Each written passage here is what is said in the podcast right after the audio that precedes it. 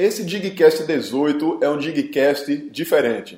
Eu vou começar apenas fazendo essa breve abertura, mas quem vai passar o conteúdo principal hoje é Cleidson Barbosa. Cleidson é um dos colunistas do Diga Aí, é inclusive autor do post que está tendo mais visitas nesse ano de 2016 e ele quer começar te fazendo uma pergunta. Por que é que com tanta gente no mundo, com tantas pessoas na face da Terra, eu escolheria logo você? Hein? Isso é o que nós vamos ver no episódio de hoje do Digcast.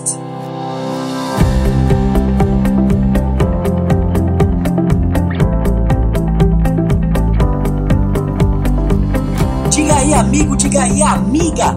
Aqui é Cleidson Barbosa do Diga aí e eu tenho um posicionamento digital. Mas antes de falar sobre qual é esse meu posicionamento digital, eu quero perguntar o seguinte: por que você? Por que é que alguém escolheria você ao invés de outra pessoa no que você faz? Ou até mesmo, indo um pouquinho mais longe, por que é que alguém, mesmo tendo escolhido outra pessoa, mesmo continuando fiel a outra pessoa, ainda assim escolha você também? como que você faria para ser escolhido, mesmo quando não sendo o único, mas como sendo também mais uma opção para o seu público-alvo? Hein? pois é. A primeira pergunta que você deve se fazer com relação ao seu negócio é: por que você? Não adianta você dizer que é porque você é melhor. Melhor melhor todo mundo diz que é. O melhor é muito vago. Agora, a pergunta deve ser: você é melhor em quê? No que é que você se diferencia dos demais? Eu não vou também dizer que você deve se diferenciar da concorrência, ok? Porque se a gente ficar sempre vendo aos demais como concorrência, sempre vamos achar que para que o cliente me escolha, ele vai ter que excluir os demais. Só que isso não necessariamente acontece no mundo digital. No mundo digital, muitas são as opções, muitos são os conteúdos, muitos são os prestadores de serviço, ok? Então, suponhamos que a internet seja um restaurante self-service. Ops! suponhamos que a internet seja um restaurante self-service, ok? Então, quando você vai num restaurante self-service, você acha que vai ter que escolher só feijão? Ou só arroz? Ou só alface? Não! Para você escolher alguma coisa num restaurante self-service, você não tem necessariamente que excluir outra coisa. Você vai olhar ali, vai primeiro avaliar a aparência. Talvez você consiga sentir o cheiro daquele feijãozinho, ou então o cheiro daquela carne, aquele cheirinho que entre pelas suas narinas e tome conta da sua boca, que você comece a salivar. Então, antes mesmo, antes de você provar, antes de você mastigar aquele alimento, você já vai saber por que é que você está escolhendo aquilo. Pode ser que seja uma coisa que você já goste ou alguma coisa ali chamou a sua atenção, ok? Então não basta você achar que tem que ser definitiva e absoluta definitiva e absolutamente o melhor e pronto. Acabou-se. Não. Você tem que me responder o seguinte. Pensa comigo aí. O que é que você tem que eu não tenho? Hein? o que é que você tem que eu não tenho?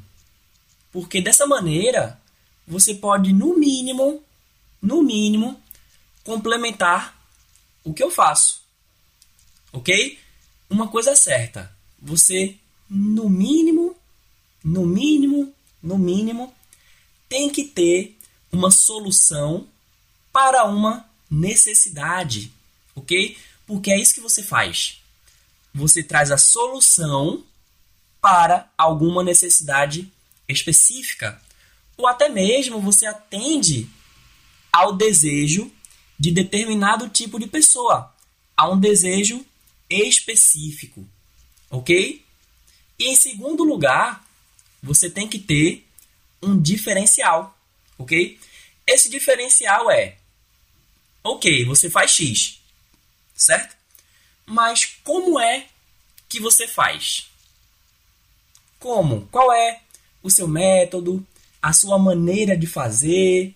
O que é que você oferece que os demais não oferecem? Eu vou dar um exemplo aqui. É, por que é que você vai na padaria? Bom, eu vou na padaria para comprar pão, certo? Então, atendendo aquele primeiro critério ali. O que é que a padaria tem? Qual é a solução que ela está me oferecendo? Pão, ok? Então, se eu preciso de pão, eu vou numa padaria, ok? Então, isso aí é, é muito, muito óbvio, né?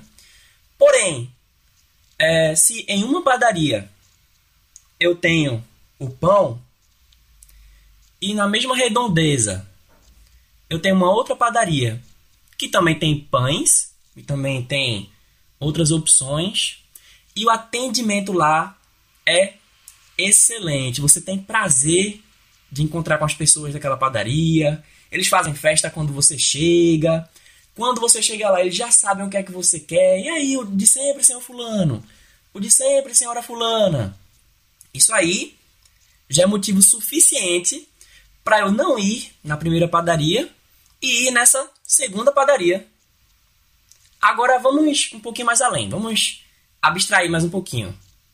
Se por acaso ali pela redondeza ou até um pouquinho mais longe, eu sei de uma padaria que tem pão, que é o mínimo, que o atendimento é nota 10, é 100%, e além de tudo, eles entregam o pão na minha casa. Bem, não sei você, mas eu escolheria essa terceira padaria. Por que foi que eu escolhi essa terceira padaria? E não a padaria número 1 um ou número 2? É justamente por causa do seu diferencial. Para mim, é muito mais cômodo que alguém venha trazer o pão na minha casa.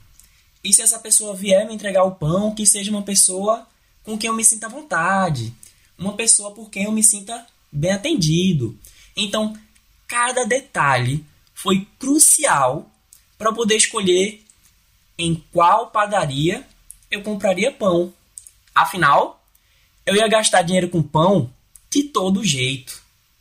Se não fosse na padaria 3, seria na padaria 2 ou até mesmo na padaria 1. Ok?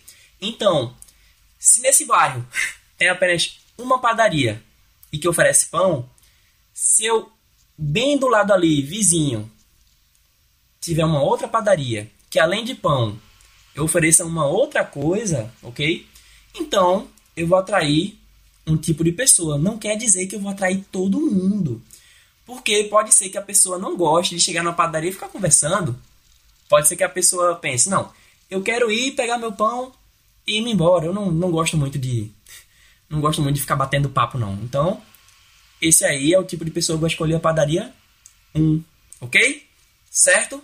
Então, seguindo essa linha de raciocínio, o seu diferencial, ou seja, a sua personalidade, é o que vai fazer com que o seu público-alvo, ok? A pessoa que você quer escolher você e não as outras.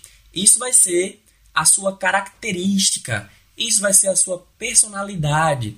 Quando alguém pensar na sua marca, quando alguém pensar em você, quando alguém pensar no seu produto, vai pensar em tudo isso que vem agregado, ok? É dessa maneira, é assim mesmo que uma maçã mordida significa inovação, elegância, um, um, um tracinho assim, como se fosse uma parábola meio, meio torta, significa superação, aventura. E um recipiente vermelho com letras brancas contém a felicidade. o que foi que eu acabei de falar? Eu acabei de falar sobre a Apple, acabei de falar sobre a Nike e sobre a Coca-Cola. Se você vê a maçãzinha mordida ali em algum dispositivo, se você vê que alguma pessoa está usando aquele aparelho, você já pensa logo que é uma pessoa que gosta de inovação, uma pessoa que gosta de elegância, uma pessoa que gosta de, de ser diferenciada. Se você vê em um tênis esse esse símbolozinho aí, você já está distinguindo que a Nike não precisa do nome Nike. Assim como quando você vê uma latinha vermelha com letras brancas, você já tem sede. Que essa daí é a marca registrada da Coca-Cola. Então, antes da escolha, mesmo que por necessidade, vem o diferencial. Nem que seja o preço ou a flexibilidade.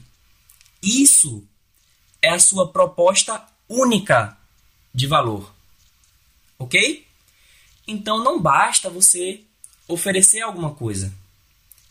Você tem que ter uma proposta única de valor. Ok? Então, valor é aquilo que o seu cliente vai trocar por dinheiro. Certo? Então, o valor não é o dinheiro. O valor é o que a pessoa troca por dinheiro. Ok? E qual é a sua proposta única de valor? Você já parou para pensar? Se você conseguir resumir em uma frase o que você faz, como você faz e para quem você faz, você tem uma proposta de valor consistente. Certo? Então, você pode pausar agora e pensar: o que você faz, como você faz e para quem você faz, ok? Tenta sintetizar isso em uma única frase. Pensa aí, pode pausar. E aí, pensou? Muito bem.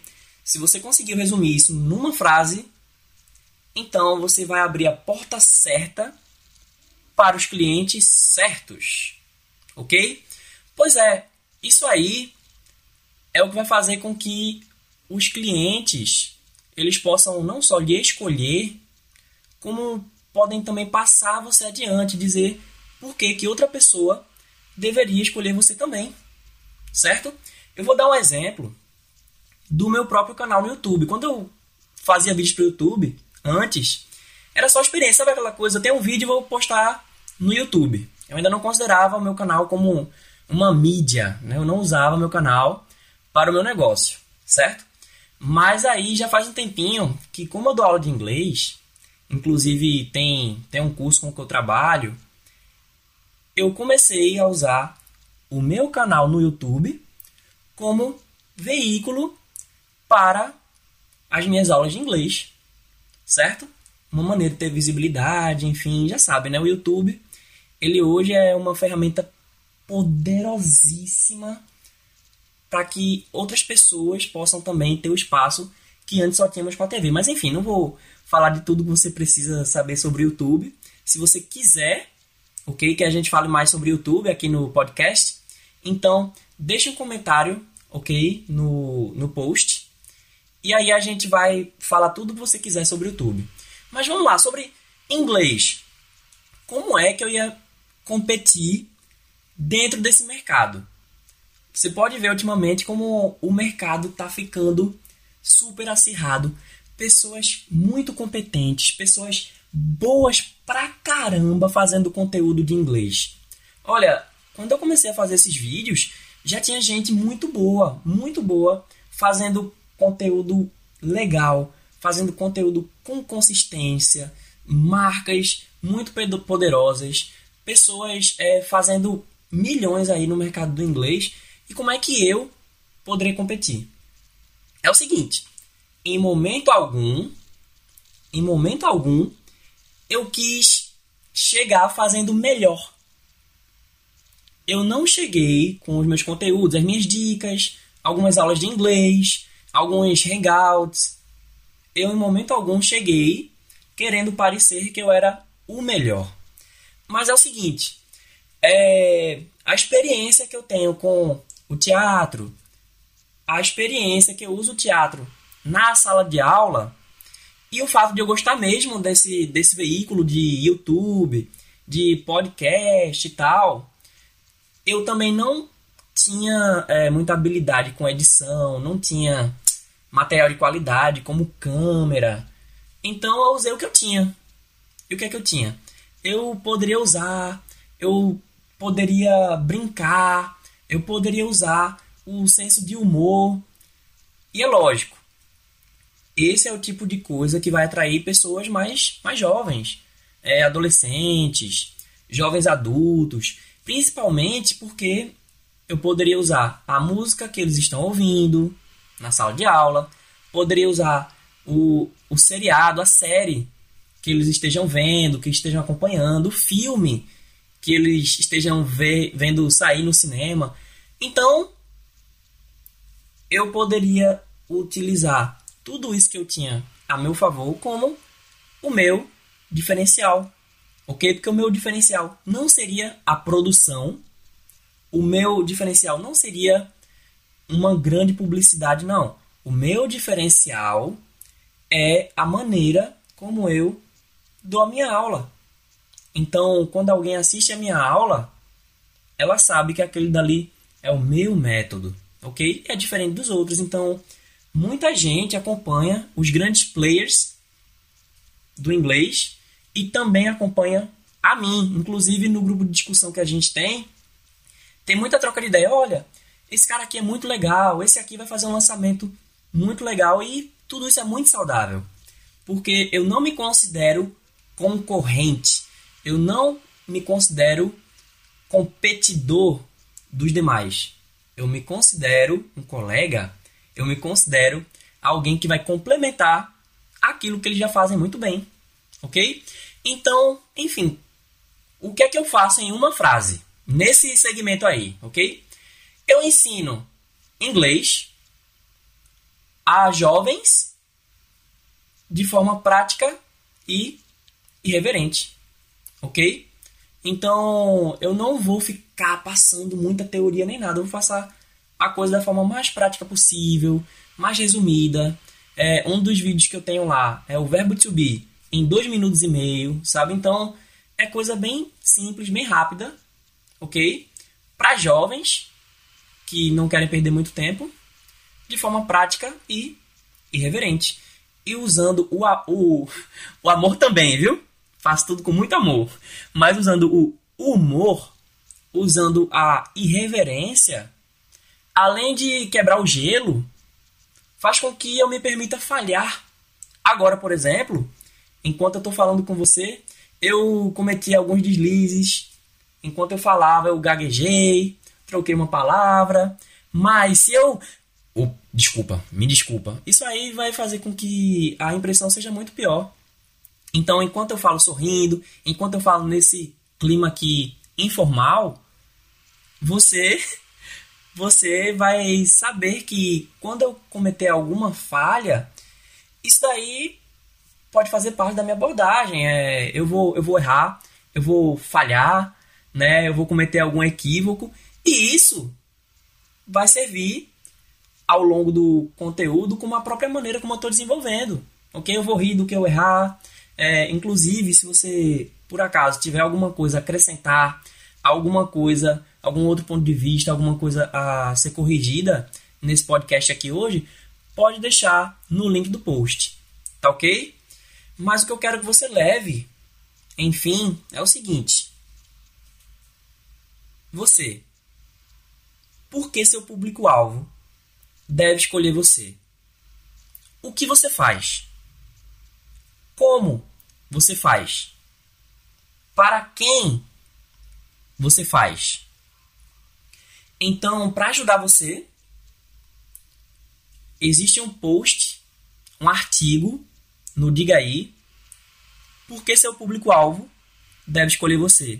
É um artigo completo, ok? Então você pode olhar com mais calma esse conteúdo que a gente conversou hoje, certo?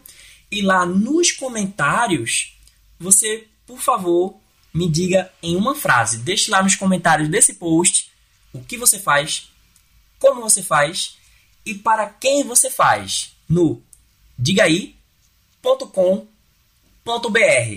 que eu vou ter o maior prazer de continuar essa conversa aqui com você. É isso aí. Eu sou Cleidson Barbosa, do Diga Aí, e vejo você no próximo podcast. Muito sucesso para você.